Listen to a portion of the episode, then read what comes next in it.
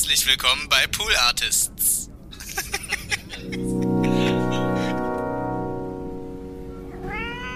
Und dann habe ich auch gedacht, okay, so ein bisschen Achillesferse muss man schon auch zeigen. Das hast du früher nicht gemacht. Also Ja, gesagt, ich habe ja dann so getan, als wären Ja, das genau. Achillesfersen. Und jetzt ist es aber, deshalb sage ich ja, kann ich glaube ich, damit so gut umgehen und bin, ich bleib da auch stehen. Selbst wenn jetzt irgendjemand schreiben würde, oh Gottchen, erzählt sie über ihre Angst. Oder vielleicht mir sogar unterstellen würde, dass man damit jetzt Platten verkaufen möchte Klar, oder so. ja, ja. Das wäre mir wirklich Latte. Ich mache das, weil ich, weil das nun mal meine DNA ist und ich umso mehr, also umso glücklicher stehe ich ja jetzt hier und umso, ey, ich habe gerade erfahren, dass ich bei Silbereisen auftrete. Da hätte ich früher gedacht, oh Gott, echt bei Silbereisen. Und ich finde das so toll. Ich freue mich jetzt schon auf Konfettikanonen und freue mich jetzt schon, weil meine Fallhöhe so, so eine persönlich besondere, also für mich ist die ziemlich hoch. Von so ein Schiss und, ähm, und alles so unecht bis hin zu, ich weiß genau, was ich hier tue und ich liebe es. Und ich, äh, ich könnte dir jetzt die ganze Zeit könnte ich in den Arm greifen und dir meine Lieder vorsingen, weil ich einfach so glücklich bin darüber, dass ich das jetzt einfach mache.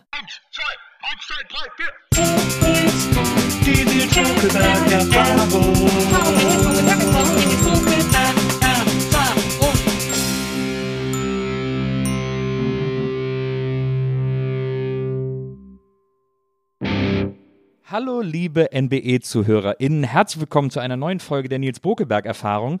Und ich habe heute einen Gast, mit dem mich viel verbindet. Und wir haben auch ungefähr zur gleichen Zeit angefangen, den Quatsch zu machen, den wir machen. Oder beziehungsweise sie hat das auf einem deutlich erfolgreicheren Pfad gemacht als ich. Aber trotzdem haben wir zur ungefähr gleichen Zeit angefangen. Und sie ist ein, ein Tausendsasser. Ich weiß gar nicht, was ist eigentlich die weibliche Form von Tausendsasser? Weißt du das? Bitte Lenze? nicht. Ach so, oh Gott, ich darf, ich darf ja noch gar nicht. Du darfst, ne, Nee, noch, bitte. noch wissen wir gar nicht, wer du Ich bist. bin ja gar- gar du bist nicht ja noch. Der Geheim, du bist noch der Prominente im Sack, sozusagen. Sie ist eine Tausendsasserin, die eine Henriette Dampf in allen Gassen, die wirklich äh, so viele Talente hat und uns an allen teilhaben lässt. Das finde ich, seitdem ich sie das erste Mal gesehen habe, sehr, sehr beeindruckend. Deswegen freue ich mich tierisch, dass sie heute da ist und wir uns endlich kennenlernen. Herzlich willkommen, Kim Fischer. Dass du das mal sagen wirst, das macht mich ganz stolz. Also richtig, äh, weil ich dich immer wirklich genauso, also ich habe dich wirklich beobachtet und begleitet. Ich weiß ja nicht, ob du mich wirklich auch begleitest. natürlich. Das, Aber ich fand dich immer cool. Also du warst einer von den Coolen, einer von denen, die an richtigen Orten an, zur richtigen Zeit gesessen haben. wow, vielen Dank. Ja, wo man gerne hingeguckt hat und wusste, das ist, wenn man, das ist irgendwie kredibiler als manch anderes. Und dass ich jetzt hier bin, freut mich wirklich ganz dolle. Na, ich finde das auch super, weil ich habe dich wirklich auch seit den 19, wie gesagt, also es ist ja auch kein Flachs, du hast ja auch so Mitte 90er angefangen, äh, vor die Kamera zu treten und das war ja, das war, waren ja zur gleichen Zeit, haben wir damit angefangen. Und was ich bei dir immer wirklich sehr äh, bewundert habe, also war natürlich erstmal diese Lockerheit, die du onscreen von Anfang an mitgebracht hast. Ich weiß jetzt nicht, also es gibt ja auch jetzt mittlerweile Interviews von dir, die ich gelesen habe, wo du sagst, ja, es war auch schwierig teilweise für dich und, äh, und, und mühsam äh, die ganze Zeit, aber das hat man ja im Fernsehen nicht gemerkt, wenn man nicht gesehen hat. Und du hast da immer eine sehr, äh, meine Mutter nennt sowas immer Mutterwitz äh, mitgebracht, weil du dir auch, äh, wie der Kölner sagt, für nix fies warst. Also du hast immer so, wenn du in Gespräche gegangen bist, bist du da immer mit sehr offenem Herzen reingegangen und, und hast dann auch, wenn du empört warst, das die Leute wissen lassen oder wenn du es lustig fandst und so weiter. Ähm, und das ist etwas, was nie viele konnten, finde ich. Das, also diese Furchtlosigkeit, die du, die du eben auf dem Bildschirm hattest. Ja, aber die sah, sah für dich wahrscheinlich wirklich so aus. Also deshalb ist es für mich so besonders, dass ich heute mal bei dir bin. Ja. Weil ich hatte das Gefühl, dass ihr so wart. Ja. Furchtlos und ähm, so, äh, ihr, habt vor nichts äh, Respekt. Also natürlich hattet ihr Respekt, aber ihr hattet keinen Schiss äh, dagegen zu sein oder eine Haltung schon zu haben und nicht so mainstreamig zu sein. Und ich glaube, ich war das aber alles. Und wäre wär so gerne auch ein bisschen also ich habe, ähm, das erzähle ich auch ab und an mal, ich habe ja zweimal den Echo moderiert. Und als ich den das, ich weiß gar nicht, das erste oder zweite Mal moderiert habe, ist mir so bewusst geworden, dass ich hier stehe auf der Bühne und habe so ins Publikum reingeguckt, was da einfach für geile Leute auch gesessen haben. Und dann habe ich so einen Schiss gekriegt, so während der Hälfte des, der ganzen Geschichte, während eigentlich schon alles klar gewesen wäre und man schon so drin gesessen hätte. Aber da war mir bewusst, ach du Scheiße. Und ich bin so uncool. Ich weiß, ich stehe in einem Kleid hier und ihr seid alle so wahnsinnig lässig. Und ich, hab, ich weiß, es ist ein langes Kleid. Ich weiß, passt gar nicht hier rein. Entschuldigung, kann ich mal kurz vorbei? Oh, Ich weiß, ich, das war so. Und irgendwann gab es dann auch mal so ein Oh aus dem Publikum, weil ich wirklich auch durchs Publikum gehen musste mit diesem engen, langen Kleid und dachte, Entschuldigung, ich, egal, ich war so fehl am Platz für mich, Ja. aus meiner Sicht.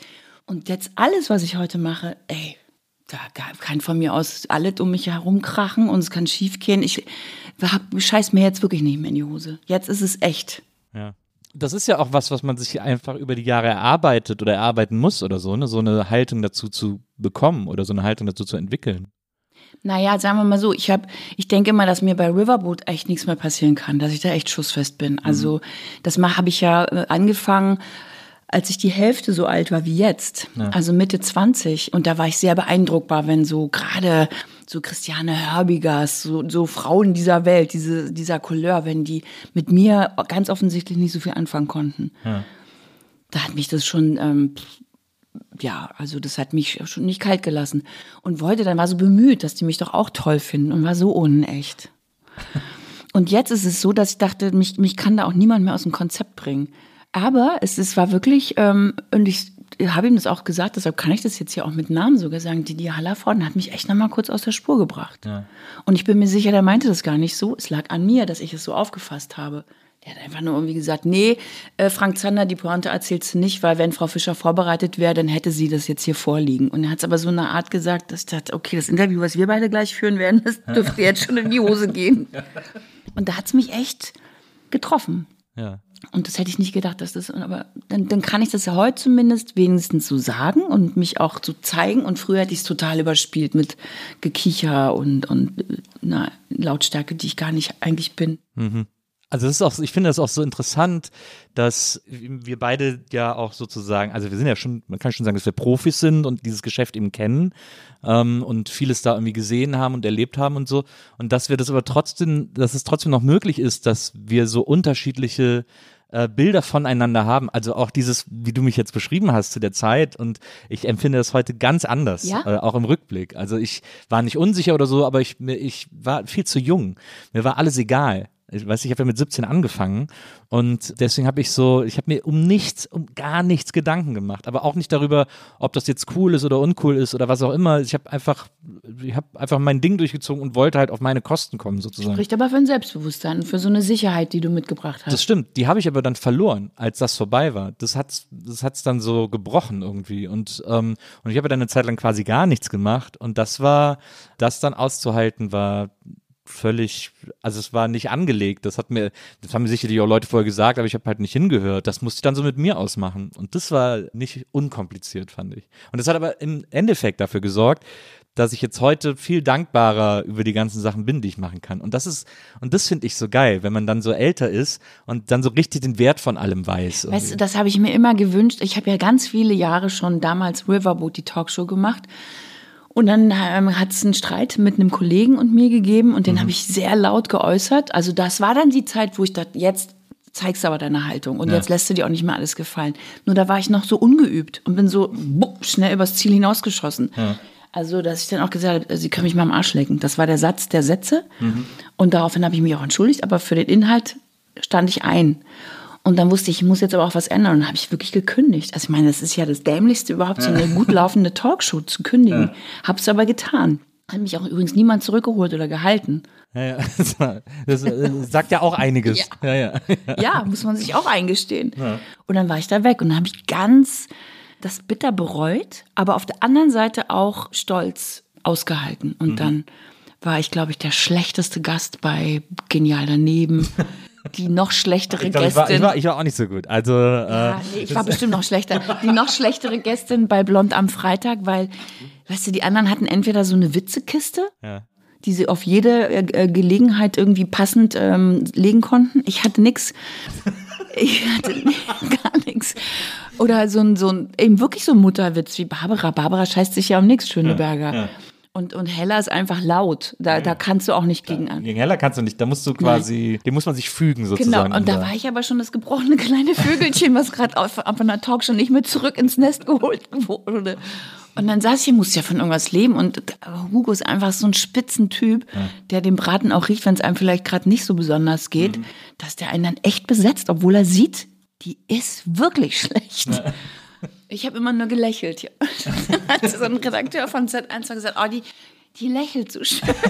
Das ist ist wirklich würdelos beinahe. Aber ich komme trotzdem. Aber ich will, das ist ja etwas zum Beispiel Hugo und Hella, ne? Ja. Wenn die rufen, dann komm, ist egal was. Ich Natürlich. komme sofort, weil ich liebe die einfach abgöttisch beide. Ich auch. Also das, die, die dürfen auch alles. Ja. Also, ab, also ich bin mehr noch im Hugo-Lager, weil Hella kenne ich gar nicht so gut. Und die hat mich auch immer so beeindruckt mit ihrer Lautstärke und Kraft. Und die hat auch wirklich mal beim Warm-up, kennst du es ja, also bei, bei Genial Daneben war das immer so, dass das Warm-up schon mit, ne, mit, schon mit Publikum ist gut. Also es ist ja fürs Publikum, aber so Ton und dieses Reinsetzen und so, das war ja alles gleich mit Warm-up. Und dann kamen wir da rein und dann hieß es, ja, Kim sitzt neben Hella. Und dann sagt Hella, nee. Alles Ton, Warm-up, war schon offen. Die Barbara soll neben mir sitzen. Das ist so, so wirklich wie in der Schule, weißt du, nee, du wirst nicht in die Sportgruppe gewählt. Und dann saß ich da wieder. Als letzter noch da. Äh, äh, Das schön. hörte nicht auf. Dann sagte die Aufnahme, nee, heute sitzt aber die Kim neben dir. Nein, die Babsi soll neben mir sitzen. Das war wirklich, das war schlimm, es war tot. ja, das ist natürlich voll heller. Ja, und das habe ich nicht mehr hingekriegt. Und dann habe ich auch beschlossen, ich gehe da nicht mehr hin. Und bei, bei ähm, äh, Blond am Freitag mit Ralf, Ralf, genau. da haben wir so One-Liner bekommen. Also wir mussten ja vor allem über die letzte Woche Royal, Klar. äh, Uschi Glas, es waren irgendwie Christine Neubauer, es waren halt so die Themen Deutscher der Woche. Adel sozusagen. Deutscher Adel. Und dann mussten wir darauf was Lustiges sagen. Und dann kamen immer so ein paar Frauen, kamen schon sehr früh und haben sich die One-Liner so geklaut, also die Gags, gab halt Gag-Autoren. Und dann habe ich mir den Gag aufgeschrieben, den ich meinte, oh, den werde ich viel mehr behalten können, wie werde ich so aussprechen können und der wird fehlerfrei. Das war eine Katastrophe. Meine Witze, meine Gags, ich habe jeden Quack kaputt gemacht. Jeder Autor muss eine Rothände nochmal extra reingedreht haben. Das war schlimm. Ich war nicht, auch da nicht komisch. Ja. Das ist, du hast es auch mal gesagt, du bist keine gute Witzeerzählerin und so. Na, das, ist- sowieso nicht. Ja.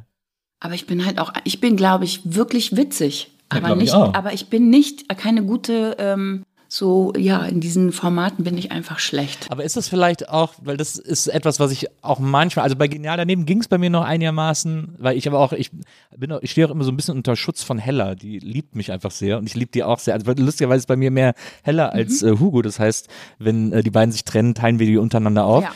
Und, und ich stehe mal so ein bisschen unter Schutz von der und deswegen kann ich mir bei der auch immer ein bisschen was erlauben und der so ein bisschen zurückfauchen äh, und so und die liebt das total. Also es ist immer sehr witzig. Aber, äh, aber ich kenne das auch aus anderen Shows, wo ich dann mal ab und zu noch zu Gast bin oder war, ist jetzt bei mir auch nicht mehr so viel oder so. Aber es gibt dann so, es gibt so ein kompetitives Element, wo ich plötzlich ganz mich zurücknehme, weil ich da überhaupt, also ich stehe da gar nicht mehr drauf, da irgendwie mich beweisen zu müssen oder so und sag dann im Zweifelsfall gar nichts, als da jetzt irgendwie noch lauter als Aber das ist ja schon Stufe, also das ist ja schon die über, über, übernächste Stufe. Das habe ich damals gemacht, weil mir nichts eingefallen, also weil ich nicht konnte. Ja. Ich hätte gerne gekonnt, aber ich konnte nicht. Ähm, und heute mache ich das aber ähnlich wie du. Ich halte mich dann auch zurück und habe auch, ich, ich glaube, das ist ja echt das Schöne, auch wenn du länger dabei bist. Ach so, genau, das wollte ich mich sagen, dass ich dann bei Riverwood eigentlich die, die zweite Chance nochmal bekommen habe.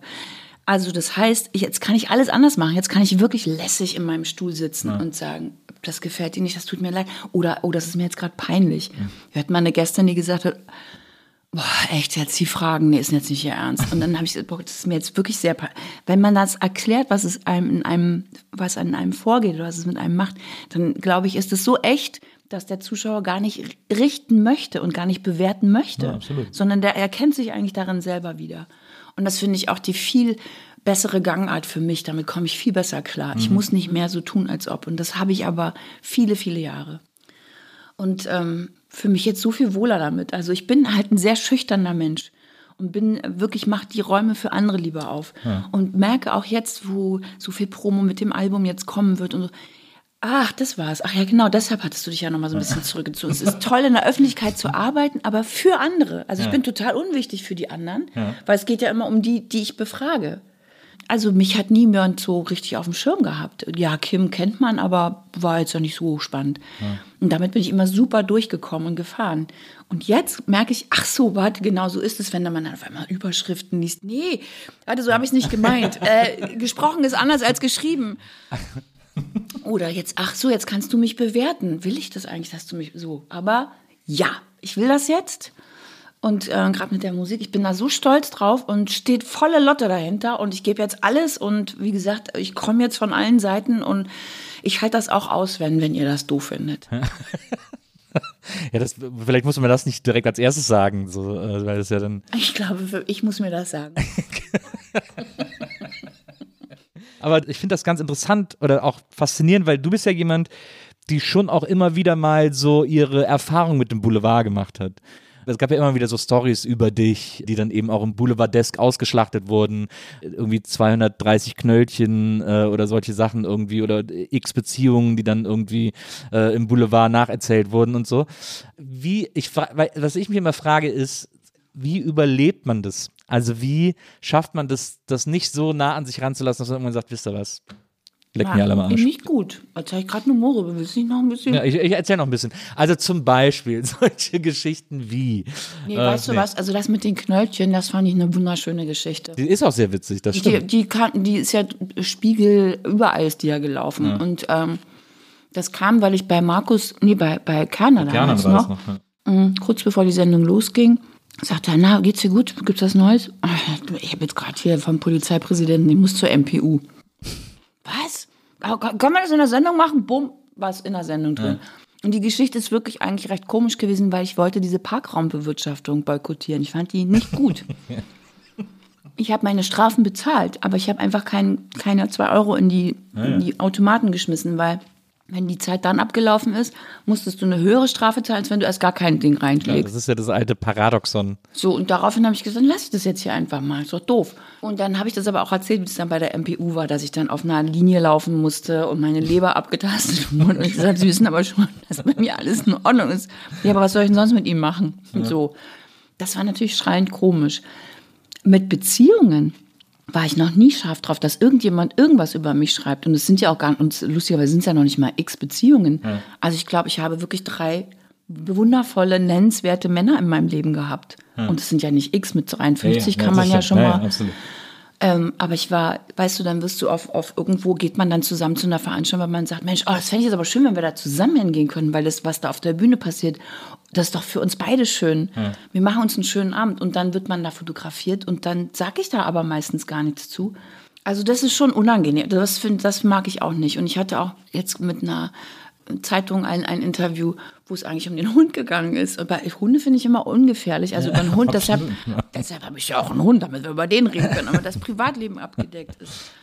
Und dann sah ich aber, dass ich also von meinem Ex getrennt bin. Sonst wollte ich nicht erzählen. Ich ja. möchte das sein, aber nicht ähm, drüber berichten. Ja. Und da hat es ganz schön, ähm, da habe ich auch nochmal Acht, so eine Achtung gekriegt. Und jetzt ist es so, wenn man mich fragt, dann werde ich einfach still und sage, dass ich dazu nichts sagen möchte. Und das gelingt mir auch, weil ich bin auch, so ein höflicher Mensch, ich antworte dann auch sofort. Ja. Und das mache ich jetzt nicht mehr. Oder ich lobe besonders, also ich habe auch Bild der Frau jetzt ein wunderschönes Interview gemacht, die hat mich nicht einmal nach Beziehung gefragt. Und dann habe ich gesagt, ich finde es ein total modernes Interview. Und ich bedanke mich, dass sie mich überhaupt nicht danach gefragt haben. Ja. Also, ja, verstehe. Also durch Lob sozusagen äh, zu versuchen, das zu verändern. Nee, einfach auch durch Aufmerksam machen, dass, ähm, dass man auch trotzdem gute Gespräche führen kann und trotzdem ein spannendes Interview erhalten kann, mhm. auch wenn man nicht in so einer blöden Kiste rumbohrt. Ja, absolut. Was, was, mir nämlich auch aufgefallen ist, was ich so schräg finde, ist, es gibt relativ viele Interviews mit dir äh, und ich will wirklich auch die ganze Zeit auf so einer Metaebene bleiben. Es geht mir jetzt nicht darum, dass ich da jetzt so irgendwie versuche, von hinten durch die Brust ins Auge zu kommen. Aber es gibt so ganz viele Interviews mit dir, wo es auch eben um äh, Sex Und Sexualität geht. Und es, du hast ja mal ein Album gemacht, dass das so halbwegs als Oberthema hatte, aber trotzdem habe ich das Gefühl, dass viele InterviewerInnen dir gegenüber da eine etwas niedrigere Hemmschwelle haben, als sie es anderen gegenüber hätten, weil sie denken, ach, die, die Fischer, die redet doch immer gerne darüber, über One-Night-Stands oder irgendeinen so Scheiß. Naja, weißt du, das war ähm, auch tatsächlich das letzte Album und womit ich dann auch wirklich erstmal genug hatte. Also das, was macht man für einen Inhalt, was macht man, äh, wo steht man gerade, wen will man erreichen und da war so meine, ähm, jetzt zeige ich es mal allen. Jetzt bin ich, ähm, jetzt mache ich aber mal meins. Ja. Und das äh, finde ich war auch so ein bisschen übers Ziel hinausgeschossen. Also ähm, ich, im Leben würde ich nicht, würde ich dir nichts über meine meine Geschichten außerhalb äh, meines oder in dieser Richtung intime Geschichten würde ich ja. niemals erzählen. Ja. Und ich glaube, ich habe auch alles gelogen. Alles, was da drin steht, ist erfunden und erstunken und erlogen. Ich habe nicht annähernd so ein spektakuläres Sexualleben, wie manche gedacht haben und geschrieben haben. Es stimmt einfach nicht. Ich habe mir irgendwas ausgedacht und fand mich halt auch nicht cool dabei. Also ich habe schon gewusst, dass das irgendwie doof ist. Aber das ist ja auch 20 Jahre her, muss man, Das muss man wollte ich dazu gerade sagen. sagen. Es ist sehr lange her und es war eigentlich auch nur ein Interview, nämlich die Max. Ah, ja. Und das ist aber so oft geschrieben worden und so oft, also selbst der Spiegel hat sich's rausgezogen. Also der Spiegel hat mich nur in meiner Bestsellerliste gehabt. Mhm. Ah, das muss man auch an dieser Stelle mal erwähnen. Aber ansonsten, das finde ich auch ähm, interessant, dass du das erzählst, weil das hatte ich schon wieder vergessen. Und ich bin mal gespannt, ob das jetzt noch ein paar Mal kommt. Aber ich merke, dass ich ja sehr gut damit mittlerweile konfrontiert werden kann. Ja, ja, verstehe. Wieso hast du 20 Jahre keine Platte mehr gemacht? Also du, hast genau ja, du, hast ja solchen trotzdem, Gründen. Mhm. du hast ja trotzdem Musik gemacht. Du hattest ja auch immer eine Band und hast auch irgendwie gespielt auf Galas etc. und so, aber hast keine neue Platte mehr gemacht. Aus genau solchen Gründen. Weil ich nichts mehr vorspielen wollte, was ich nicht bin. Weil ich nicht mehr bei Stefan Raab sitzen wollte, mir in die Hose machen wollte, weil der ist ja cool und ich nicht. Ich hatte ja immer dieses Thema, was ist ein Außen? Ich war so nach außen gerichtet. Ja. Wie würdest du mich jetzt finden? Wärst du da Mitgast gewesen an dem Tag und hätten wir im Catering oder im, im Raum da gesessen, im Fernsehen, ich hätte den Mund nicht auseinander, die Zähne nicht auseinandergekriegt. Und da kannst du dich noch erinnern, hat man noch immer diese CD der Woche gehabt ähm, und die drehte sich dann bei ihm auf dem. Und meine Plattenfirma hatte die Spitzenidee, komm, wir basteln so ein Ding. Dann bin ich da wie's Rosenresli zu Stefan zu TV Total mit meinem selbstgebastelten CD-Dingsbumsterhalter. Und was ist passiert? Stefan ist an den Tisch rangekommen, aus Versehen irgendwie schräg und das Ding ist runtergefallen. Und dann lag das da in sechs Teilen.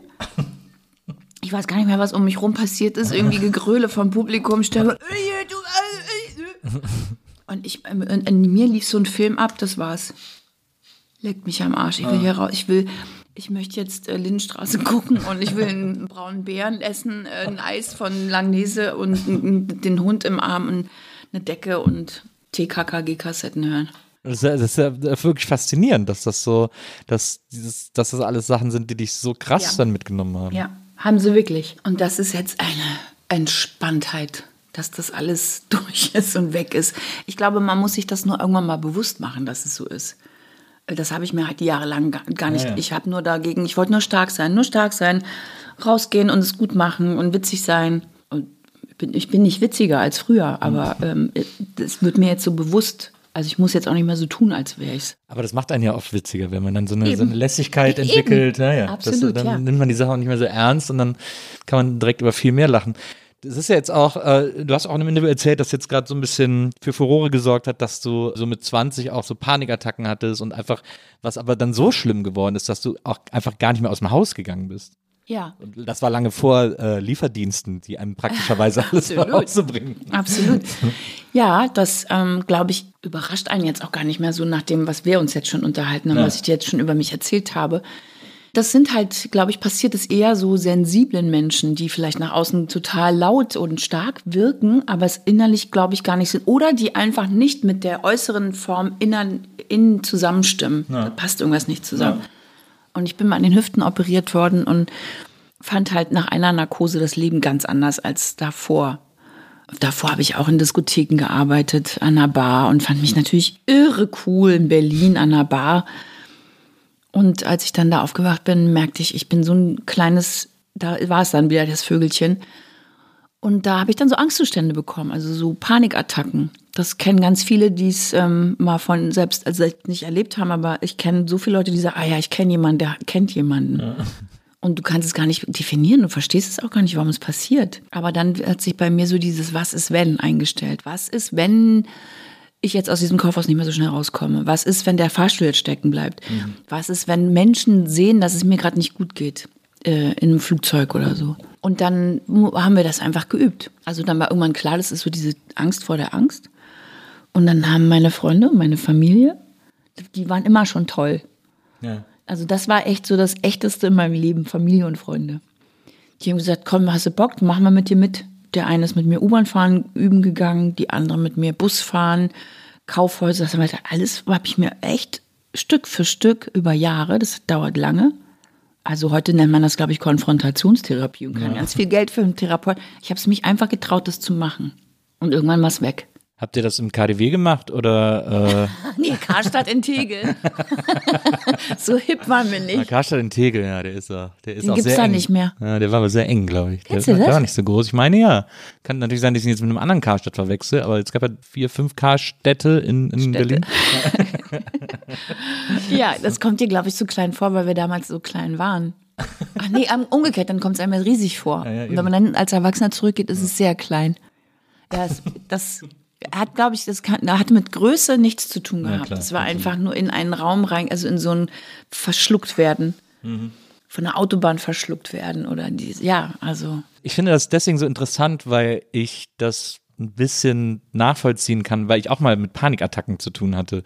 Das war aber auch so nach der Fernsehzeit. Dann da habe ich in München gewohnt, ich habe dann da studiert zwischendurch mal und ist das dann bei mir losgegangen und dann konnte ich so auch so nachts nicht mehr pennen und bin dann so durch die Straßen geirrt, die so leer waren und hatte einfach Angst so und habe dann auch gedacht, mein Herz bleibt gleich stehen, es hat sich angefühlt, als würde das so aus der Brust springen und so.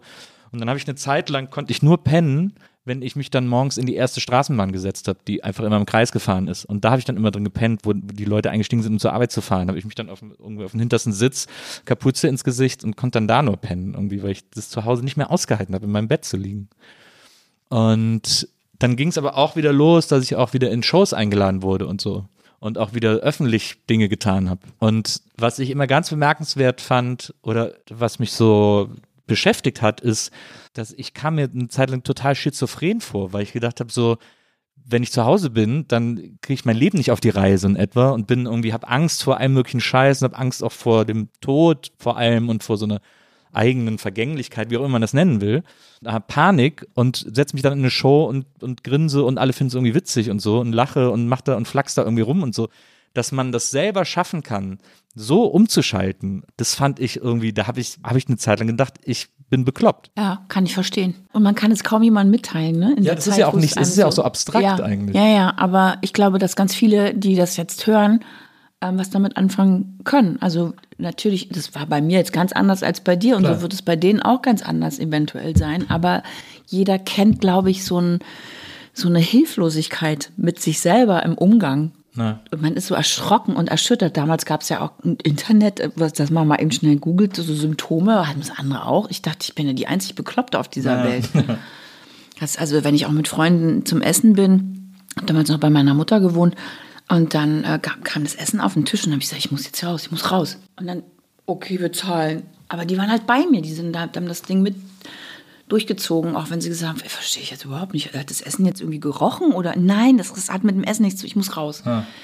Aber bei dir ist natürlich interessant, dass es mit dem Aufhören der Beachtung deiner Persönlichkeit, also deiner, deiner Öffentlichkeit und so, dass, dass das mit dir einhergegangen ist.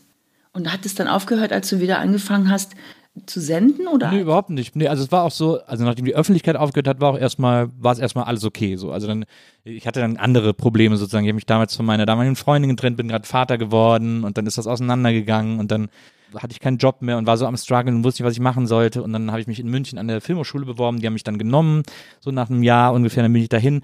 Das war dann aufregend, also da hatte ich ganz andere Sachen. Da hatte ich auch noch keine Panikattacken. Dann aber, nachdem ich so drei, vier Jahre in München studiert habe, da ging das dann plötzlich los und ich, also wirklich aus dem Nichts dass ich von heute auf morgen so Nächte hatte, wo ich irgendwie, wo ich keinen Atem mehr gefunden habe. So. Und das hat dann noch sehr, relativ lange parallel zu diesem, zu so einem Zurückkehren in den öffentlichen Raum stattgefunden irgendwie.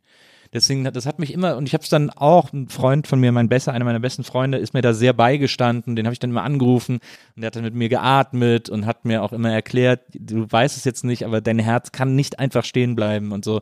Hat sich immer so sehr um mich gekümmert. Ich gerade Gänsehaut. Ja, ja, das war toll. Also es hat total geholfen und äh, und so habe ich mich da irgendwie, also irgendwann war es weg. Irgendwann konnte ich das so annehmen oder mich so davon freimachen, dass die wieder weg waren. Ich würde das niemals als Ersatz für eine professionelle Therapie sehen oder so. Ich glaube, dass das auch nochmal an ganz andere Orte kommt, wo man so nicht rankommt und so. Aber das war erstmal, um dieses akute Symptom in den Griff zu kriegen, war das super. Und, äh, und es hat mir total geholfen. Und dann und jetzt habe ich es wirklich, ich habe es jetzt vielleicht mal so alle zwei, drei Jahre nochmal so, wo ich da, und jetzt kann ich es aber auch ganz anders, weil ich es kenne und dann habe ich natürlich immer noch Schweißausbrüche und Angst, aber weiß gleichzeitig auch so, ah ja, Siehst du, und so ist das, wenn ich darüber rede, Also ich habe da eigentlich immer nur privat natürlich darüber Klar. geredet, wenn überhaupt. Also fand das dann, hat auch gar nicht mehr so stattgefunden oder Mhm. war nicht mehr so präsent in meinem Leben. Aber äh, ich habe es jetzt überhaupt nicht mehr, aber ich kann mich noch erinnern an all diese Anzeichen Ja. Und habe eine große Achtsamkeit darauf. Ja. Und ich habe mir überlegt, wenn du mit über 50 nochmal so Musik machst, dann, äh, weißt du, bei mir sitzen ganz oft Leute in der Talkshow, die dann sagen, das ist mein persönlichstes Album und ich breche zusammen. Denk, äh, erzähl mir was Neues. Geil. Aber ich, ich kann dir nur sagen, es ist natürlich auch sehr viel Persönliches auf meinem Album. Und dann habe ich auch gedacht, okay, so ein bisschen Achillesferse muss man schon auch zeigen. Das hast du früher nicht gemacht. Ja, das eben Ja, gesagt, ich habe ja dann so getan, als wären das Achillesfersen. Und jetzt ist es aber, deshalb sage ich ja, kann ich da, glaub ich, mit so gut umgehen und bin, ich bleib da auch stehen. Selbst wenn jetzt irgendjemand schreiben würde, oh Gottchen, erzählt sie über ihre Angst. Oder vielleicht mir sogar unterstellen würde, dass man damit jetzt Platten verkaufen möchte Klar, oder so. ja. Das wäre mir wirklich Latte, weil ähm, ich mache das, weil ich, weil das nun mal meine DNA ist und ich umso mehr, also umso glücklicher stehe ich ja jetzt hier und umso, ey, ich habe gerade erfahren, dass ich bei Silbereisen auftrete. Da hätte ich früher gedacht, oh Gott, echt bei Silbereisen. Und ich finde das so toll. Ich freue mich jetzt schon auf Konfettikanonen und freue mich jetzt schon, weil meine, meine Fallhöhe so, so eine persönlich besondere, also für mich ist die ziemlich hoch. Von so ein Schiss und, ähm, und alles so unecht bis hin zu, ich weiß genau, was ich hier tue und ich liebe es. Und ich, äh, ich könnte dir jetzt die ganze Zeit könnte ich in den Arm greifen und dir meine Lieder vorsingen, weil ich einfach so glücklich bin darüber, dass ich das jetzt einfach mache. Und äh, ich glaube, darüber zu singen erklärt so ein bisschen was zu mir, aber vor allem, da gibt's bestimmt, so wie du jetzt mir, was, was ich natürlich auch nicht wusste, dass du da ähnliches mal zumindest an Ausnahmezuständen auch erlebt hast. Da gibt's bestimmt so viele andere auch, die sagen, ey, es ist echt ganz gut, dass ich ähm, auch weiß, es kann echt vorbeigehen. Und es wird's auch. Es wird auf jeden Fall vorbeigehen. Na, naja, das stimmt. Ich bin jetzt, ich will keine Therapiegruppe aufmachen, um Gottes Willen. Also so, bin hier kein Messias oder sowas. Aber ich glaube, keine Schwäche ist mir fremd. Nichts Menschliches ist mir fremd. Ja. So. Und ist alles Hochglanz, alles super. Aber ich bin immer noch die Frau mit einer großen Nase und die immer noch einen Fleck im T-Shirt oder ein Loch in der Hose hat und die einfach sagt, ja, ist so. Also ich muss sagen, heute sitzt du hier mit einem wunderbar weißen, sauberen, noch sauberen T-Shirt. Die Hose ist ganz, also da ist noch, da ist, äh, da ist alles okay. Der Tag ist noch lang. Du sagst ja immer, Musik ist ja so dein eigentliches Ding. Also so, wenn du, oder hast es manchmal in Interviews gesagt, dass Musik ist schon so eine zentrale Liebe von dir. Ja. Jetzt 20 Jahre ist ja kein Pappenstiel, möchte ich sagen. 20 Jahre irgendwie kein Album zu schreiben und sich dann jetzt wieder hinzusetzen, das hat ja unter anderem Peter Plate äh, mitgeschrieben, Ulf Sommer, genau. den viele noch von Rosenstolz kennen und der jetzt mittlerweile auch, oder der, der auch schon immer ein toller äh, Songschreiber war, äh, hat jetzt auch dieses Musical, glaube ich, gemacht. Genau. Kudam 56. Also wirklich jemand, der auch sehr genau weiß, was er macht äh, und was er tut. Wie ist denn so ein Prozess, dann wieder zu sagen, so, okay, komm, wir setzen uns mal hin und gucken mal, was passiert? Ist das, wusstest du von Anfang an, dass das wieder hinhaut oder gab es dann so eine Unsicherheit zu sagen, so, oh Leute, ich bin eigentlich echt raus aus der Nummer und ich weiß nicht, ob ich da wieder reinfinde? Total. Also unsicher war viel da. Also, guck mal, ich sehe gerade hier übrigens Vicky- war viel da. War viel da. Ich, ich war gerade irritiert, weil ich sehe gerade Vicky Leandros hier auf dem Tisch stehen. Hast du das für wir, mich? Ja, wir stellen unseren Gästen immer äh, Vorbilder äh, hin oder Inspirationen oder so. Und du hast irgendwo in der Interview mal erzählt, dass du Vicky Leandros Ja, weil ich als. Kind immer so getan habe, als wäre ich Vicky Leandros vor dem Badezimmerspiegel meiner Oma. Die hatte so einen ausklappbaren in alle Richtungen und dann stand ich da quasi 30 Mal mindestens mit der Haarbürste, der Klassiker, und habe ähm, Messer, Gabel, Schere, nicht und noch so mancherlei. aber so oft Vicky gesungen. Das ist gar nicht meine Stimme, aber ich fand die immer super. Natürlich war das nicht immer ganz sicher. Also, aber ich hatte, also sicher war, dass ich es nochmal machen möchte. Und dann habe ich einen Produzenten angerufen, mit dem ich schon mal was gemacht habe und gesagt, halt dich fest, hast du Bock? Und er sagt, super Idee, komm, wir machen. Und dann kam eine, eine A&R und eine Musikmanagerin, ähm, unabhängig von mir, zu ihm ins Studio und hat gesagt, ich bin auf der Suche nach einer erwachsenen Frau. Sagte, er, die war gerade da. und so hat sich das alles zusammengefügt. Und das, was so ein bisschen eigentlich nur so für mich so eine schöne Reise nochmal sein sollte, wurde immer größer und wurde immer mehr und dann kamen immer mehr Leute dazu und irgendwie hatten alle Bock drauf und ähm, die Songwriter auch von, von ähm, Vincent Weiss, Ben Zucker, das hatte sich alles so zusammengesammelt und dann dachte ich, Mensch, jetzt Peter und Ulf noch, weil die hatten für mich auch schon mal was gemacht.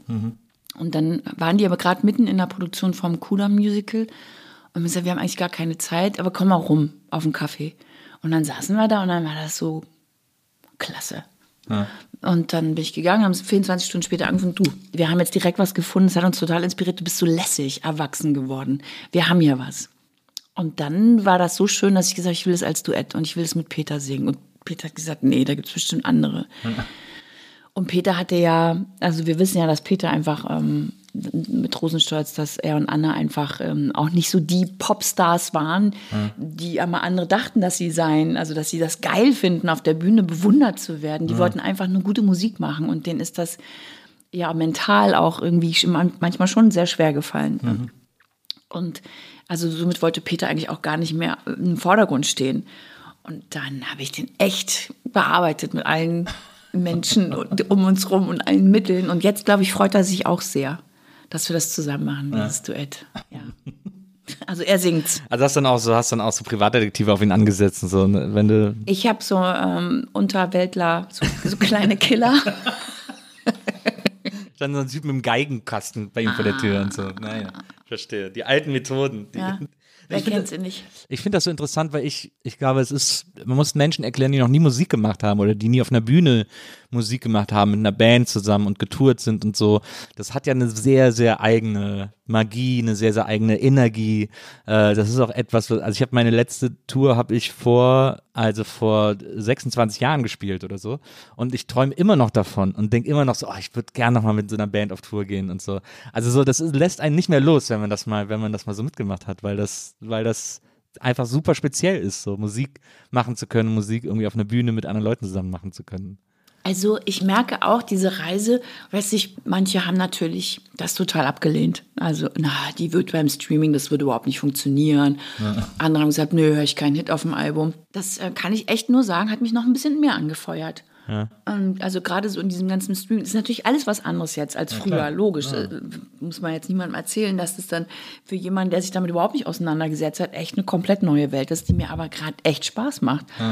Und natürlich, wenn ich jetzt einen YouTube-Kanal, übrigens seit gestern, obwohl ich weiß, es ist ja hier zeitlos. Ähm, also wir sind, wenn diese Folge rauskommt, ja. Äh, sind wir einen Tag vor deinem Album-Release. Morgen kommt sozusagen also seit zwei Album Monaten raus. oder seit anderthalb Monaten werde ich dann den YouTube-Kanal ja. schon haben. Okay. Und da kannst du dir vorstellen, dass Jenny vom Management und ich dann da wirklich im Zug gestern von Berlin, von München nach Berlin saßen noch mit der Musikwoche. Die kennst du natürlich auch. Das ist ja die Fachblatt. gute alte, ja. alte Fachblatt. Ja ein Interview mit denen gemacht und dann saßen wir im Zug und haben wirklich einzeln die Abonnenten gezählt, die dann plopp, plopp, plopp bei YouTube dazukommen. Da lachen doch alle drüber. Aber ich liebe diese Reise. Und ich glaube, dass die Leute, die die Musik mögen, die gehen diese Reise mit und die haben auch Bock drauf, dass ja. das hier funktioniert. Ja. Weil ich da auch keinen Hehl draus mache, dass das für viele echt ein Mysterium sein wird, dass die da echt nochmal das versucht hinzukriegen. Aber ich werde es schaffen. Ja, natürlich, also da, äh, dafür bin ich auch überzeugt. Hast jetzt auch, bist jetzt auch auf Instagram wieder aktiver geworden. Das war aber auch so eine Sache, weißt du, weil du vorhin gesagt hast, naja, womit du alles in der Presse standest. Und ich dachte immer, ich bin relativ sehr zurückhaltend sogar und wusste, man muss ja auch ein bisschen was jetzt von sich zeigen. Was ist ja. denn jetzt mein Content? Da hat natürlich das mit Fritzi super hingehauen mit meinem Dackelwelpen. Ich meine Katzenvideos und Dackelwelpen ähm, natürlich. Content. Kind, kleine Kinder und Tiere sind immer. Das ja. ist ungefährlich, unverfänglich, dachte ich, bis ich dann hörte, also, ich finde es nicht gut, wenn Sie Ihrem Hund die Leine um den Hals, äh, haben Sie schon mal drüber nachgedacht, dass das Trockenfutter, dass es davon, äh, also es gab auch dann viele Kommentare, die ich aber sehr liebevoll mich bedankt habe und aber allen, glaube ich, jetzt bewiesen habe, dass ich eine gute Hundemutter bin. Ja. Ich fand das beeindruckend. Ich habe dieses eine Video auch gesehen, wo du, äh, wo Fritzi deine CD im Wald ausgräbt und wo du wirklich sehr aufwendige äh, Schnittfolgen äh, hergestellt hast, bei denen der Hund vor dir wegläuft. Es gibt zwei, drei Szenen, wo ich denke, du hättest doch jetzt auf die Leine treten können und dann äh, läufst du extra nebenher.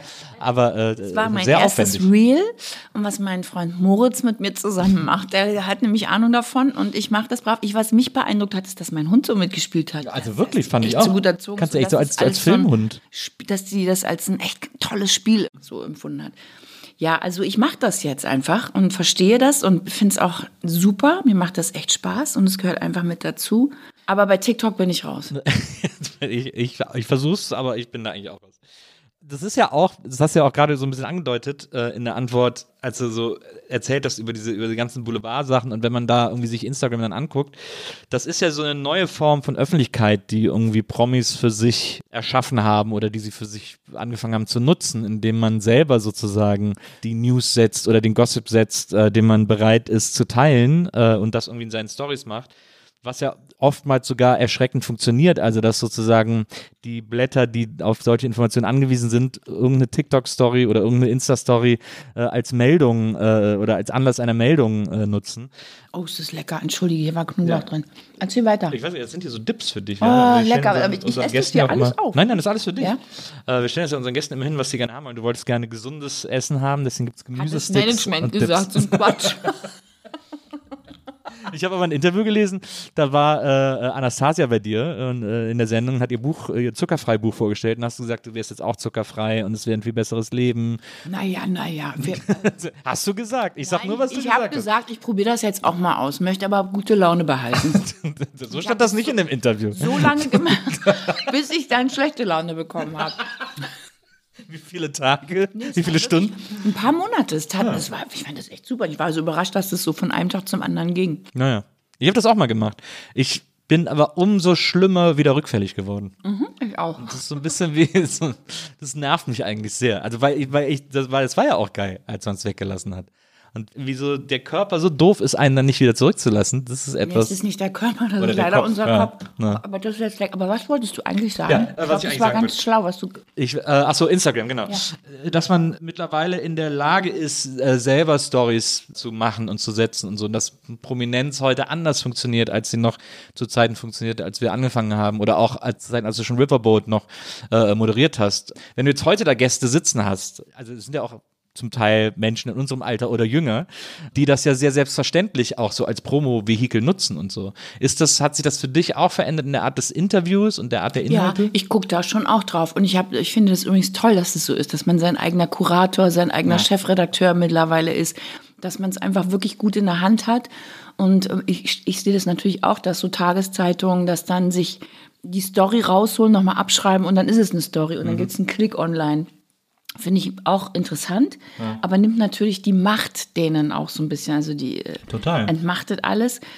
Und finde ich, kann man eigentlich wirklich gut einsetzen für sich selber auch. Also äh, mit da, und mit so einem Gedanken konnte ich Instagram auch richtig super annehmen und äh, mag das jetzt wirklich auch gerne. Ich habe am Anfang gedacht, mein Gott, was ist da so eine Blase, sich da 15 Filter aufs Foto zu knallen und zu sagen, das ist mein Leben, Leute. Das fand ich immer so, so also langweilig zum einen und falsch einfach zum anderen und setzt ja alle unter Druck, alle ja. jungen Leute. So, aber wenn man gut damit umgeht, dann kann man richtig was Tolles draus machen. Und ja, ich gucke tatsächlich auch. Also wir haben ja Autoren, die das Vorgespräch dann, wenn du bei uns Gast wärst, würdest du ein telefonisches Vorgespräch mit denen führen, das schreiben die dann runter, geben auch so Konzeptideen vor. Und ich mache das, ich, steige auch nochmal von mir aus nochmal komplett rein mhm. in Recherche. Und liebe Fragebögen zum Beispiel, ja. weil das sind, ähm, da kannst du immer was Unpopuläreres rausholen. Gute Fun Facts. Ja.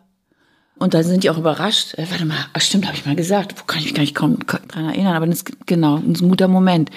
Und Instagram ist, benutze ich auch ganz viel, absolut.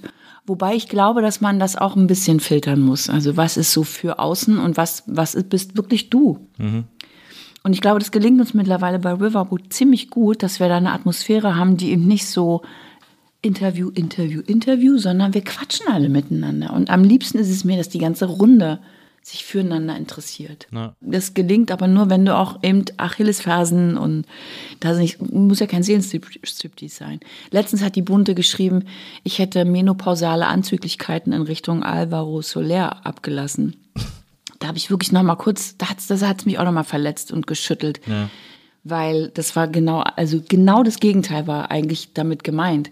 Alvaro war bei uns in der Sendung und Lieselotte von Germany's Next Topmodel, die übrigens toll ist, weil die immer zu mir sagt, Mensch, meine Kleine, du bist für mich die Heidi Nummer zwei.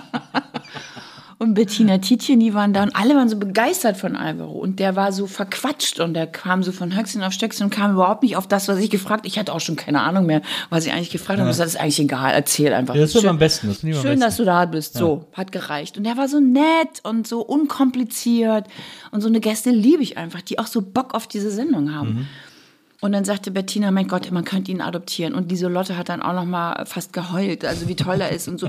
Und dann habe ich gesagt, nee, ich könnte ganz andere Sachen mit ihm machen. Meinte aber, und das schwöre ich dir, meinte aber so mit ihm durch den Prenzlauer Berg laufen, frühstücken gehen, mir seine Welt erklären lassen. Der hat- mit zehn Jahren, sieben Jahren in Tokio gelebt. Der hat eine wunderschöne Familie, also die, die funktioniert über den ganzen Globus verteilt. Darüber wollte ich mit ihm sprechen. Das wäre so das, was ich an. Ich hätte nie darüber nachgedacht, ich habe ganz andere Ideen. Das hat aber die Dame von der Bunten so verstanden und verstehen wollen und meinte, das wäre doch heutzutage, wenn das Männer mit so jungen Frauen machen würden, würden sofort alle aufschreien, MeToo. Sollte man mal drüber nachdenken, wenn eine ältere Frau das mit einem jüngeren Mann und menopausale Anzüglichkeit. Dann habe ich gedacht, wer hat denn jetzt von uns beiden den Emanzipationsschuss nicht gehört? Ja, absolut. Weil eine Frau und äh, beschimpft doch keine Frau mit so einer fiesen, ähm, mit so einem fiesen Seitenhieb, menopausale, also A, weiß sie überhaupt nicht, in welchem Zustand ich mich hormonell befinde, B, geht sie diesen Scheißdreck an und C, stehe ich sowas von, selbst wenn ich ihn angemacht hätte, Ja. wäre es doch mein Ding. Und es ist, glaube ich, eine andere Art von Machtverhältnis, wenn eine Frau mit einem etwas jüngeren Mann so einen Joke vielleicht in der Sendung macht, als wenn so ein sabbernder Typ. Absolut, natürlich. Also, Also da habe ich wirklich noch mal überlegt, mache ich, sage ich da jetzt was? Nö, ich habe es einfach jetzt, jetzt sage ich was. So. Sollten Sie das hören, liebe Kollegin, dann würde ich mich gerne mit Ihnen auch noch mal hinsetzen. Dann können wir das ja mal zusammen besprechen und aus der Welt schaffen. Hat mich aber auch berührt. Hat mich auch den ganzen Tag beschäftigt. Und da habe ich gerade mit äh, Pierre M. Krause zusammen, ist ja ein sehr guter Freund von mir, wir haben zusammen eine Sendung mit dem aufgezeichnet. Ich sage, Pierre, du musst mich jetzt aufbauen. Wie siehst denn du das hier? Habe ich da mich, mich echt im Ton vergriffen? Muss ich, weil ich bin ja immer dankbar für Denkanstöße. Also ich bin gerne bereit, dass wir zusammen sprechen. ja, das äh, finde ich, äh, das ist auch ein sehr seltsamer Take, aber der, der er sagt ja, wie du ja auch gesagt hast, im Zweifelsfall etwas mehr über den Sender als über den Empfänger aus, äh, äh, in dem Fall. Also, das, aber das ist halt der Boulevard, da kann man halt, genau. Und da habe ich wieder gemerkt, ah, ah, oh Gott, jetzt genau, wenn du rausgehst, dann Kann sowas musst du halt passieren. damit rechnen. Ja. oh Gott, jetzt, jetzt wirkst du fast so, als würdest du schon wieder zweifeln. Nein. Also, also, als würdest du, okay, weißt du, wisst ihr was, wir sagen es ab, komm. Du machst ja bei äh, Riverboat, du hast gerade gesagt, das Ziel ist es eigentlich, dass ihr so eine Gesprächsrunde, dass ihr euch zu so einer Gesprächsrunde äh, entwickelt im, im Laufe der Sendung. Ähm, du hast ja zwei äh, wechselnde Kollegen, die sich abwechseln, äh, Jörg Kachelmann und äh, Sebastian Fitzek, ähm, die das im Wechsel moderieren. Ich glaube, Kachelmann hört auch zum Ende des Jahres auf. Äh, dann reiche ich einfach meine Bewerbung ein. Ich wollte gerade sagen, du, Du, warum nicht? Schicksalsmelodie. Schneuf, schneuf, die Die Schneuf. Schneuf, die Schneuf, die Schneuf, die Schneuf. Ey, hast du, hast du einen Osthintergrund? Ah, nee. Aber hast du doch auch nicht. Nee, in deshalb brauchen wir ja einen. Wir brauchen jetzt. Ja, aber das hat Kachelmann doch auch nicht. Ja, das ist die neutrale Schweiz. Und hat einen hat einen Osthintergrund, ne? Ein bisschen. Ah, ja. Familiär. Ein bisschen. Na, meine Frau kommt aus dem Osten. So. Und mein Schwiegervater hatte eine der besten Bands im Osten. Eine der erfolgreichsten, war in einer der erfolgreichsten Bands im Osten in den 80ern. Silly Pudis. Nee, bei Dazu. Dazu. Ja. Der war der Perkussionist von Dazu und Saxophonist von Dazu. War die Band von Rainer Oleak. Und deswegen kriege ich jetzt immer die ganzen äh, Stories von diesen ganzen Bands ein. Ich bin voll drin in dem, in dem Ostrock-Game. Ich kenne mich aus. Ich weiß, ich habe auch einen Podcast gemacht über Monster, über Renft. ja. Ja, äh, jetzt mal ernsthaft. Ja. Ich, ich, ich bin ja, ich sitze immer, das ist so lustig, weil ich sitze immer bei meinen Schwiegereltern und frage sie aus zu allem. Und äh, meine Frau, also Maria, ist immer so ein bisschen so, hm, und meine Schwiegereltern sind auch so verwundert, dass das irgendwen interessiert. Aber ich, das ist ja, ich kenne das ja alles nicht. Deswegen finde ich das immer ganz aufregend, mir diese ganzen alten Ja, Stories und für erzählen mich zu ist lassen. das ja, ich bin ja aus dem Westen. Der Westler denkt, die ist doch aus dem Osten. Der Ostler weiß, die ist aus dem Westen, aber wir haben sie adoptiert. Und ich finde es super. Weil eigentlich habe ich ein totales Ostherz. Ja, das wollte ich nämlich sagen, weil das ist ja, das ist ja schon erstaunlich, dass du als Westlerin, du bist ja sehr, du bist, du stehst auch auf eine super Illu und, und es, man muss ja sagen, dass die, äh, dass das Publikum im Osten wirklich extrem loyal ist und Ja. zwar tausendmal loyaler als das im Westen. Das ist äh, der Wahnsinn, finde ich. Das Erlebe erinnert ich mich so ein halt bisschen auch an so. Italien. Da sind die Leute auch so super loyal mit ihren Stars sozusagen. Ja, Das ist im Osten das auch. so. erlebe ich ganz genauso und ähm, deshalb habe ich das auch immer stehen lassen, wenn jemand sagte, die ist so aus dem Osten oder was. Also habe mich da gar nicht, das war mir auch egal. Ich habe noch nie jemanden gefragt, wo kommst denn du eigentlich her? Also wenn es nicht für die Biografie entscheidend ist, also weder privat noch beruflich. Ich glaube, weil ich schon so die erste, also wir sind schon so eine Generation, wo es schon so anfängt, dass man einfach sich auch aktiver damit auseinandersetzt. Absolut. Ja. Und ähm, ich fühle mich sehr, sehr, sehr wohl in meinem Sendegebiet. Absolut wohl. Und verstehe die Sprache und verstehe aber ihre Geschichten. Und war eine von denen, die sich echt nächtelang teilweise mit, mit Freunden aus, dem, aus Leipzig, aus Dresden ähm, in Hotels eingeschlossen hat und erzähl, erzähl mir deine Geschichte. Und ich glaube, das hat man, das merkt man mir auch an und deshalb ähm, gibt es da gar keine Fragen. Also selbstverständlich gehöre ich dahin zu denen. Aber ich gehöre auch genauso in den West. Ich bin so die Brücke manchmal, so empfinde ich mich. Ja, also das, ähm, wenn Leute aus Bochum bei uns in der Sendung sind, oder München ist ganz besonders, die Münchner versuchen dann auch immer lustiges Sächsisch. Da könnte ich Das ist ausflippen. natürlich mega witzig. Gra gerade als Bayer sollte man sich bei lustigen Dialekten vielleicht etwas zurückhalten. Aber wo ich auch äh, verrückt werde, ist, wenn wenn es so ein, ach, hier, die, ach, die Ost, ja, so, weißt du, so ein, äh, hallo? Ähm, so ein, mit, mit, nicht Mitleid, sondern so ein, Ja, sowas, sowas so Väterliches, sowas Väterlich. Paternalistisches. ja, genau. Ja. Und das tut mir weh. Also, obwohl ich aus dem, es tut mir einfach weh, ich will sowas nicht hören. Aber es hat, also mit Kachelmann, genau, es funktioniert das auch super. Die sind ja sehr unterschiedlich, die beiden Männer. Und ich habe mir Sebastian damals gewünscht. Ja. weil der war mal Gast bei uns und dann fand ich den so wahnsinnig freundlich. Und Da hat er seinen, äh, seinen einzigen Nicht-Thriller vorgestellt, genau. als er da bei dir Exakt. war. Ja, ja. Und, äh, und ich habe gesehen, wie alle so an seinen Lippen hingen und ich mag halt einfach nur noch mit freundlichen Menschen zusammen sein. Und habe ihn dann vorgeschlagen als meinen neuen Partner in Berlin. Und dann echt, ach nee, und es war so, hm, ach na, gut, treffen wir uns mal. Und dann waren alle ganz begeistert. Und jetzt ist es halt ein herrliches Arbeiten mit ihm. Bin ich ganz glücklich. Und jetzt hört Jörg leider auf. Ja, Nils, ne? Ja, Du. Ich, äh, ich, ich gebe dir meine Bewerbungsunterlagen. Ich bin offen mit. für in alle Richtungen. Das Entscheidende ist, glaube ich, dass jemand einfach sich selber nicht so wichtig bitte nimmt, nicht sich äh, darin ergötzt und äh, sich selbst vor Rührung auf die Schulter klopft und eine Träne heult über seine wahnsinnig intelligente Frage, Naja. sondern wirklich mit offenem Herzen einen, einen Spaß an der Runde hat. Und an, an dem Spiel mit mir und einfach eine schöne Zeit haben will. Ja, absolut. Äh, So sehe ich das auch. Was ich mich frage, man hat ja bei diesen, bei diesen Talkshows, wo so mehrere Gäste sitzen, hat man ja oft, was hast du an Zeit für Interview pro Gast? Zehn, Viertelstunde. Viertelstunde. Ja. Ist, ich, weil ich habe ja hier natürlich im Podcast das, den riesen Luxus, einfach stundenlang quatschen zu können. Ähm, da muss man schon irgendwie gut auf den Punkt kommen, ne? Schafft man aber, kann man schaffen. Wenn man sich einfach Kill Your Darlings, wenn man jetzt nicht äh, die, die Eitelkeit besitzt, ein ganzes Starporträt machen zu wollen, sondern klar, die kommen natürlich alle, weil sie eine Promo machen wollen. Aber guck mal, wir reden ja jetzt hier auch nicht Kim Fischer, was fürs Leben, ihr neues Album, äh, Titel von Nedelde, das machen wir ja auch nicht. Und so erkläre ich das meinen Gästen auch, dass ich das relativ unsympathisch finde, wenn sie dauernd ihre CD hochhalten ihnen den guten Tipp gebe, verkauf du dich einfach spitze oder habt eine gute Zeit mit mir, dann denkt der Zuschauer, das wäre jetzt aber Die sympathisch. finden schon raus, wie die Platte Genau. heißt. Ja, ja. Und dann haben die Lust, auf dein Konzert zu kommen. Na. Und sind nicht so genervt von, äh, und mein neues Buch. Das machen ja manche noch, ne? dass die dann immer wieder das Buch hochhalten. Oder äh, gut finde ich auch immer so ein T-Shirt vom eigenen Programm anhaben. Das gibt's ja auch bei Comedians relativ oft. Äh, Ich, ich glaube, wir meinen den gleichen. Unter anderem. Unter anderem.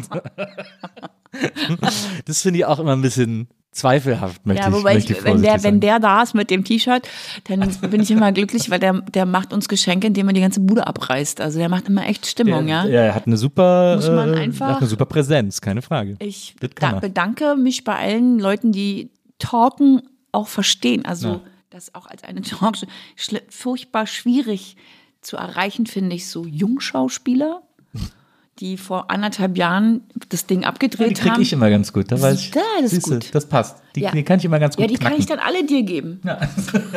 Alle kannst, die kannst du alle haben. Oh, was sind die auch so? Oh, was ist denn das für eine Frage? Dann sagt Jörg immer, die Boulevardschlampe in mir möchte jetzt diese Frage stellen. Was ich so, was ich so lustig finde, auch am Riverboat, ist, dass das ja zum Teil auch Schlagzeilen generiert, dieser Talk. Ja, Also bei da- Tag 24, das sind meine neun besten Freunde. Das glaube ich auch. Das glaube ich auch. Und es gab den großen Skandal, dass du Nino De Angelo in der Sendung Vogel gezeigt hast. Ach, das habe ich gar nicht gelesen. Wirklich nicht. Er hat ja erzählt, Nino De Angelo äh, leidet ja an äh, COPD, so eine Lungengeschichte irgendwie, und hat dann bei dir in der Sendung erzählt, ja, ich lebe mit der Krankheit, äh, ich rauche aber weiter und ich trinke weiter Whisky. Und hast du zu ihm, hast du ihm mal so ein bisschen die Leviten gelesen. Hast gesagt, das finde ich richtig scheiße von dir, Nino. Ja, finde ich super, dass ich das gemacht habe. Würde ich immer Ähm, absolut, wieder so ist ja auch absolut richtig. Und dann stand da aber als großer Aufmacher, du, sie ist ausgerastet in der Sendung. Gut, ne? ein, ein, ein Ja. Screenshot, wie du ihm den Vogel zeigst. Ja. Also ich meine, Aber das, das sind die ist, ganz wenn man- harten Bandagen. Aber wenn man dann die Geschichte dazu liest, ergibt ja das Ganze sogar Sinn. Also es, es gab eine äh, äh, Sch- Geschichte, die war noch viel dass, dass schlimmer. du echt alles gelesen hast. Es, gab, es gab eine Geschichte, die war oh, noch es viel ist wie eine schlimmer. Konfrontationstherapie. Ja, konfrontier mich damit. Ich lese das alles nicht. Ja, die war toll. Da stand nämlich, dass du dich weigern würdest, einen Gast zu interviewen. Das war die Überschrift. Ja, das war Äh, Desiree Nick. Nee, das war nicht Desiree Nick, aber es war auch so jemand ähnliches. Äh, Kim Fischer will, den will einen Gast nicht interviewen oder lehnt Gast ab. Irgendwie war so die Überschrift. Geil. Und ich sofort ge geklickt habe, oh, das ist eine super Story, da müssen wir drüber reden. Und dann war die Story, dass du dann im Interview gesagt hast, ja, ist eine Freundin von mir. Ach so, Äh, will ich- Alexa. ja, genau, und Ja, deswegen ich mach bin das lieber gut, Jörg. Ja, ich bin nicht gut im Wahnsinn, ne? Das war so eine Wahnsinn. Enttäuschung. Diese Story war eine Ja, Riesenenttäuschung. dabei wäre das mit so einer Nick-Geschichte eine viel geilere Geschichte. aber hast du Beef mit, sagt man ja so heutzutage, Ja, hast, du, hast du Beef Nein, mit dieser? überhaupt nicht, ganz im Gegenteil. Ja, du aber, warst auch bei ihrem Podcast. Ne? Genau, Desiree war angesagt und dann habe ich gesagt, oh nee, ich mach die nicht. Und Jörg hat gesagt, nee, ich aber auch nicht. und dann haben wir, okay, dann teilen wir sie uns. Und dann haben wir sie beide gemacht und dann wurde die der beste Gast ever, ist ever, doch toll. ever. Also ich wollte sie auch nicht machen, weil nicht nicht machen, weil ich sie nicht leiden kann. Ja, ja. Wobei ich manchmal schon finde, ey, jetzt ist gut, böse Frau. Hat so ihre Ja? Momente. Aber sie ist ein sensationeller Gast gewesen. Ich hatte nur Sorge, dass ich die, dass ich die gar nicht einf einfangen kann. Und dass mir dann meine anderen Gäste irgendwie kollabieren oder so. War auch so. Aber auf humorvollste Art. Die hat dann so einen Spagat gemacht. Also sie war gar nicht dran. Ich hatte mich irgendwie mit so einem älteren Herrn Orthopäde oder keine Ahnung über die beste Sitzhaltung, St Stellung, keine Ahnung. Und na, halte meine Beine. Und dann hat die da wirklich einen Spagat gemacht. Ich war mir nicht sicher, was ich unten drunter oder ob ich was drunten gesehen habe. Aber es war so unterhaltsam und die versteht es einfach. Weißt? Also das hat sie so toll gemacht, dass als sie mich fragte, ob ich zu ihr komme, das war für mich selbstverständlich. Wer so abliefert, da gibt es natürlich einen Gegenbesuch. Und dann saß ich bei ihr und dann lese ich zum ersten Mal, ich habe ja auch wirklich erst ganz spät bei dir alles mir hier durchgelesen. Lose Luda heißt ja ihr Podcast. Und ich sag mal, die Serie, jetzt hakt's aber.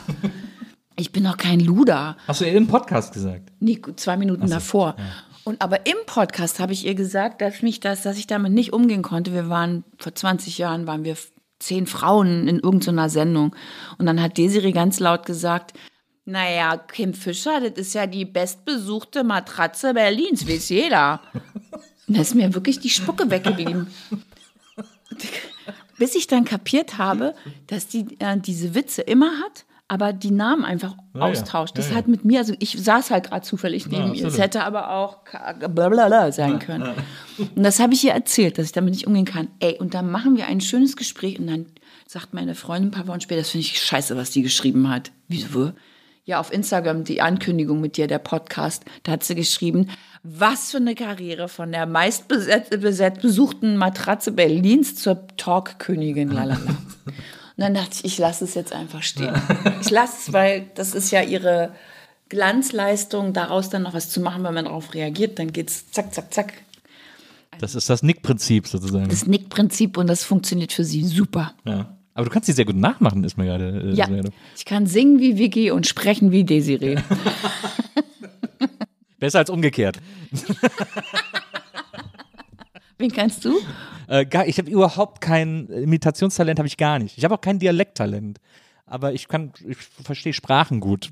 das ist mein Talent. Ja, welche Sprachen? So Italienisch verstehe ich ganz gut, Französisch verstehe ich ganz gut und so. Das ist so, das hat mein Vater auch. Der kann das auch alles sprechen und äh, ich habe das irgendwie so ein bisschen, ich habe von dem, glaube ich, so eine, dass man so keine Angst davor hat, abbekommen sozusagen. Angst habe ich auch nicht davor, mich versteht halt nur keiner.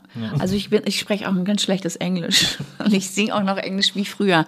Must not find a time, what's upon a tea pool. Have no way. Kannst doch wahnsinnig gut Horst Lichter nachmachen. Also Horst Lichter, ja, das, der liegt mir natürlich nah. Ja, hör mal, Liebelein, was machen wir zwei denn jetzt hier? Sag mal Butter. Butter. Ja, so mal, das ist, das ist mein Horst. Das ist so ein lecker Butter hier. Ja. Ja, ist natürlich, das Kölsche liegt mir natürlich, aber äh, alles andere, da muss ich, da muss ich leider passen. Ich mache immer bei, äh, in diesem anderen Podcast Gästeliste Geisterbahn, den ich mit zwei Freunden mache. Ähm, das ist ja eher so ein Comedy-Podcast, da mache ich immer Helmut Kohl nach, obwohl ich es nicht kann und da habe ich den allergrößten Spaß dran. Äh, Mach ich finde, ich finde, Sachen nachzumachen, die man nicht kann, finde ich am allerwitzigsten. Na, also hören Sie mal, Frau Fischer, was machen Sie denn hier? Also, So, es ist, aber es ist so schlecht. Dann kannst du auch Boris Becker. Wobei das ist jetzt Mit dem habe ich mal zusammen moderiert, mit dem habe ich mal eine Sendung Das hab ich zusammen moderiert. gesehen. Und der war sehr charmant. Ja, das glaube ich. sehr charmanter Typ, also ist jetzt auch schon 15 Jahre her oder so Ja. ungefähr. Und der, äh, ich weiß noch, dass wir hatten so, wir haben so aufgenommen, wir haben immer in WGs gedreht, so dann ist er so, musste immer überall hin. Und äh, am Anfang, ich weiß noch, die erste Aufzeichnung, da saßen wir dann in Aachen in so einer, in so einer Jungs-WG und ihm wurde dann extra ein Zimmer zugeteilt und er war den ganzen Tag mit seiner Assistentin im Zimmer. Hat auch den ganzen Tag, ist dann nicht rausgekommen, nur zum Drehen und dann, ich saß halt mit dem Team immer rum, war er immer so, immer nur mit ihr da irgendwie drin und, und gehasselt und gedealt und so. Und ich dann immer so, ah, wenn das jetzt die ganzen, ich weiß nicht, wie viele Sendungen es waren, sechs, acht Sendungen oder so, wenn es jetzt die ganze Zeit so geht, ist das ja eine tolle Zusammenarbeit. Und dann, weiß ich noch, der Drehtag ging so voran und es war irgendwie alles okay und es wird so später, wie das ja manchmal so ist bei solchen Produktionen. Und dann saß ich irgendwann so gegen sechs, sieben Uhr abends äh, alleine am Catering, weil das ganze Team drin irgendeine Einstellung wieder eingerichtet hat und so. Und ich saß dann und habe irgendeines dieser typischen Käsebrötchen gegessen. Und dann kam Boris aus seinem Zimmer raus und hat sich neben, hat sich ein Brötchen genommen, hat sich neben mich gesetzt und hat gesagt, na Nils, hast du auch so viele Probleme mit den Frauen. Und dann war wirklich das Eis gebrochen, weil ich das wahnsinnig witzig fand. Ich habe dann sehr gelacht, er hat dann auch gelacht und dann haben wir uns sehr gut verstanden für den Rest dieser Produktion, weil es einfach sau witzig war. Also, er, hat es wirklich als Joke gemeint und es äh, war tatsächlich hat ein sehr schöner Moment der Selbstironie. Und dann hatte er irgendwann, äh, hat mir äh, gedreht, das war dann irgendwie schon fünfte, sechste Sendung und äh, er hat gesagt, ja, ich fliege jetzt morgen zum Super Bowl und dann, und dann nächste Woche sehen wir uns wieder. Und ich habe gesagt, boah, Super Bowl ist ja geil, da würde ich auch mal gerne hin und so. Kannst du mir vielleicht so eine Schaumstoffhand aus dem Stadion mitbringen, die die immer haben, weißt du, die die immer so anziehen? Er so, ja, ja, klar. Und ich so, und ich so okay. Und dann war der weg. Und dann habe ich gedacht, ne, also Boris Becker wird sicherlich nicht durchs Stadion beim Super Bowl laufen, um Nils Buckelberg eine Schaumstoffhand mitzubringen. So. Äh, also habe ich jetzt nicht mit gerechnet. Äh, fand es nett, dass er einfach gesagt hat, ja, ja, ich guck mal. Und habe dann damit gerechnet, dass er mir nächstes Mal sagt, ah, ging leider nicht und so. Und dann äh, nächster Dreh, irgendwie eine Woche später, ich komme rein und Boris so, Nils, ach, da bist du ja und so. Sag mal, das hat leider nicht geklappt mit der Schaumstoff. Und ich so, ja, ist schon okay. Ja, ich habe dir ja dafür ein T-Shirt und eine Mütze mitgebracht. Ja. Und hab mir den Das Ja, fand ich merkt so. man sich, ne? Genau. Und das, sowas finde ich einfach, wenn jemand so aufmerksam ist und so Ja. freundlich ist, dann ist das für mich. Aber das freut mich Voll gerade zu hören, dass du auch da, also dass dir das auch auffällt, wenn jemand freundlich ist, dass du es auch zu schätzen weißt. ja, so Aufmerksamkeit. So man, will, man verlangt ja. ja. gar nicht viel, irgendwie, Ja. sondern so ein bisschen ja, eben aufmerksam, aufmerksam zu sein. es wäre ja jetzt ein leichtes gewesen, dass wir 15 Witze, also du, ich kann ja keine Witze erzählen, aber zu Boris Becker raushauen. ja, als, als Helmut Kohl hätte ich die dann aber erzählt. Ja, aber es ist einfacher und irgendwie schöner, wenn man es einfach mal auslässt. Ja. Und, und auch mal gute Stories über jemanden erzählt. Schön, Finde ich auch. Das fand ich, das war dann irgendwie eine, das war irgendwie interessant. Aber ich kann ihn nicht nachmachen. stimmt. Also habe ich jetzt nicht gehört, aber wenn das ähnlich wie Kohl ist, dann würde ich sagen, stimmt. Ey Nils, ich könnte mit dir jetzt noch stundenlang weitersprechen. Das Problem ist nur, dass meine Freundin heute heiratet. Ich möchte Reis streuen. Hast du eigentlich Reis? Du bist gut, gut vorbereitet. Aber steht nicht mittlerweile vor jedem äh, Standesamt bitte hier kein Reis streuen, weil da irgendwie dann die Tauben kommen oder so? Ach so. Ich, aber ich habe auf jeden Fall, ich kann dir auf jeden Fall Reis mitgeben. So eine ein Handvoll. Kochbeutel. Ja, genau, so einen Kochbeutel. Den werfe ich auch im Werf Stück. den einfach ganz, ja. Der braut so an den Kopf. Die ist hochschwanger. Nicht, dass ich das einen heißen Eimer irgendwo organisiere. Nee, ist einfach, du machst eine neue, du machst eine neue Tradition draus. Wer den Reisbeutel fängt, der heiratet als nächstes. Und dann haben wir auch schon wieder eine Überschrift für Tag 24. Kema schlägt Braut. Kim Fischer völlig durchgeknallt. Mit Taubengift. Na, das verstehe ich natürlich. Ich, äh, ich, ich fände es auch einfach schön, wenn wir uns wiedersehen. Wir können das ja jetzt als Anlass Total nehmen, gerne. das hier in regelmäßigen Abständen zu machen. Hast Und, du sowas? Äh, ja, also ich. Hast du schon mal jemanden nochmal geholt? Nee, noch nicht, aber wir machen den Podcast ja auch erst seit anderthalb Jahren und haben beschlossen, dass wir jetzt auch Leute wieder einladen, weil es Quatsch ist, Leute nicht wieder einzuladen. Weil es ist doch schön, Ja. wenn man sich gut verstanden hat, sich dann auch nochmal über andere Sachen zu unterhalten. Ach Mensch, toll. Ja, also ich möchte das jetzt hier nicht so sprengen, aber ich habe Eine Hochzeit ist ein ganz guter Grund. ich habe wirklich, ähm, ich möchte sie auch überraschen, weil sie möchte das ganz klein halten und ich will einfach da sein für sie. ja. Dann wird der Reis wird eine besondere Überraschung. Wir können auch noch kochen. Damit es nicht so weh tut. Also, liebe Leute, morgen erscheint Kim Fischers Album, wenn ihr das Ja. hier hört. Bitte streamt es zahlreich. Wenn keiner, kaum einer geht noch in den Laden und kauft sich ein Album, aber tut es. Kommt es auch auf Vinyl raus? Das ist ja immer die wichtige Frage. Wird es eine Vinyl-Edition geben? Weißt du denn? das weiß ich gar nicht. Okay, wird sich zeigen. Aber Ich würde mal eher sagen, nein. Also, das, da muss man, glaube ich, in einem. mein Auch Herz, ehrlich? mein Vinylherz bricht also wenn, in tausend. Okay, dann probiere ich da mal was. Na, sehr gut. Und ich möchte mein Wort halten wie Boris. Ja, das, Wow. das heißt, Oh, wow, das war jetzt ein aber er hat mir statt einer Schaumstoffhand dann eine Mütze und ein T-Shirt mitgebracht. Das heißt, ich werde zwar nicht Riverboat moderieren, aber dann MDR aktuell. Äh. Es wird eine Überraschung für uns alle, aber okay. Ich meine, why not? Liebe Kim, Bitte mit. Nils. Leipzig. es war wirklich, es hat riesen Spaß gemacht, Ja, äh, dass wir auch. uns endlich kennengelernt Ja. haben. Und äh, wie gesagt, ich hoffe, dass wir uns bald wiedersehen. Ja. Und produziert hat heute Wenzel. Vielen Dank dafür. Der hat hier auf uns aufgepasst und kocht jetzt gleich noch schnell den Reis. Und, Hat mir den Kaffee gekocht. und hat dir den Kaffee gekocht, genau. Und du siehst aus wie Dittberner. Hatte das schon mal jemand gesagt? Wer? Philipp Dittbern? Hm. Okay, Wenzel guckt nach, wie man ähnlich sieht. Äh, ich verabschiede mich an dieser Stelle von Kim. Äh, vielen Dank, dass du da warst. Super herzlichen Dank, dass du mich eingeladen hast. Na, unbedingt. Es hat sich gelohnt. Ja, es hat sich, ich auch. Es hat sich sehr gelohnt. Und ich freue mich, wenn ihr nächste Woche hier wieder einschaltet bei der Nils Bokeberg Erfahrung. Und bis dahin macht's gut. Tschüss. Tschüss.